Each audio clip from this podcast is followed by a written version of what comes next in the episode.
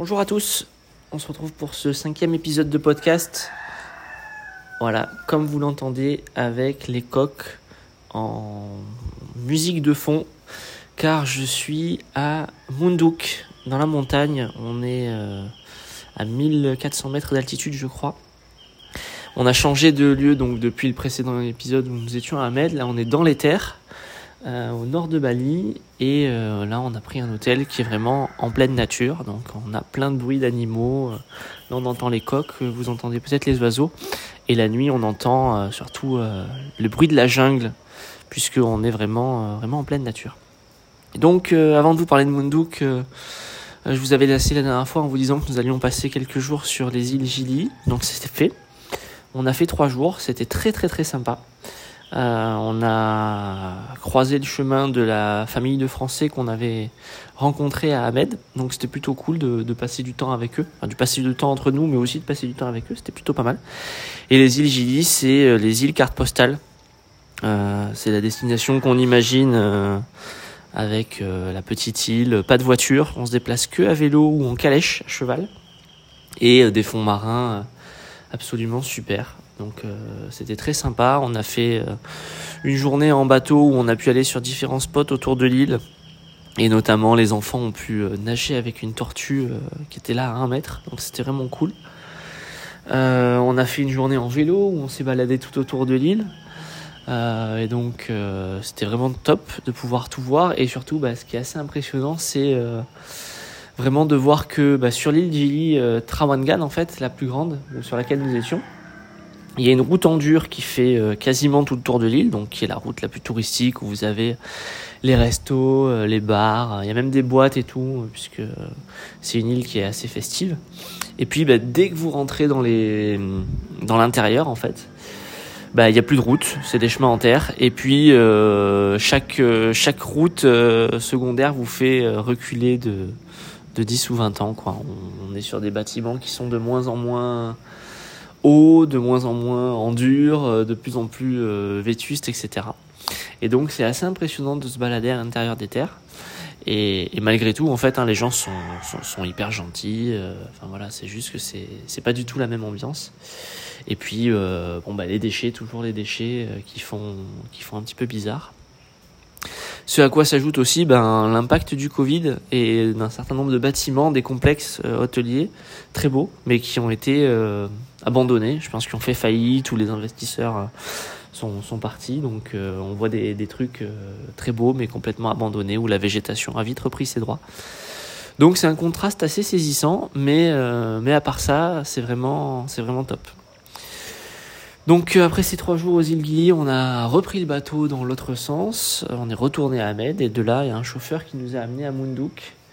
Donc c'est à 3 heures de route de d'Ahmed. Et donc euh, Munduk, c'est un spot qui est connu pour, c'est une ville qui est connue pour bah, pour sa nature luxuriante et l'accès aux cascades. Donc on a on a choisi un hôtel où en fait on peut partir à pied, faire des randos pour aller voir ces fameuses cascades. Ce qu'on a fait. Euh, ce qu'on a fait avant-hier. Et euh, bah, on s'est pris, euh, on s'est pris une bonne claque. Hein. C'était vraiment incroyable. Des chutes d'eau, je sais pas combien de mètres de haut ça faisait. Peut-être 20 mètres, 20 mètres, 30 mètres. Et, et autour d'une nature, d'une nature complètement folle avec des fougères. On se croirait toujours dans Jurassic Park en fait. Des fougères immenses, des, des alors en plus autour de, de, de cette rivière euh, il y a de l'agriculture donc euh, mais pas de l'agriculture telle que nous on la connaît c'est-à-dire avec de la monoculture.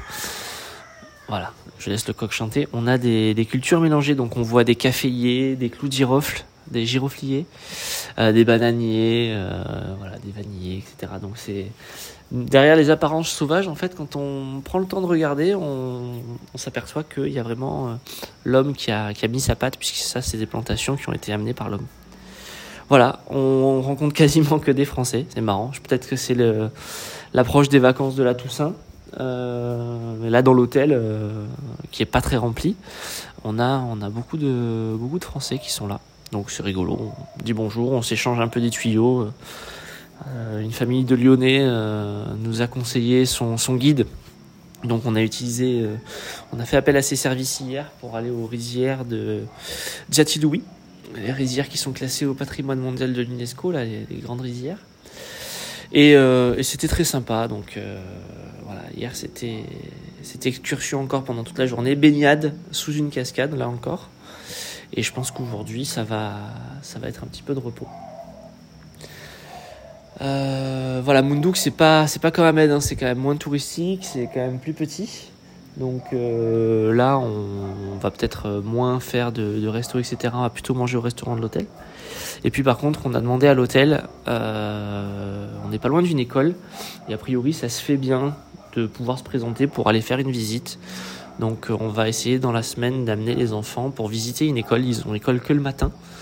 Euh, donc on va y aller un matin et on va essayer de se présenter, puis de, discuter un petit peu avec, euh, avec tout le monde et de partager un peu les, expériences.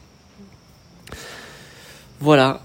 Côté boulot, bah, c'était plutôt calme.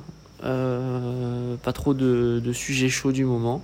Simplement, j'étais hyper enthousiaste quand je parlais du, précédent, dans le précédent podcast de, de la facilité qu'on peut avoir de travailler en remote, c'est vrai. Euh, simplement, euh, un point sur les îles Gili notamment. Bah, la connexion Wi-Fi, elle était pas top.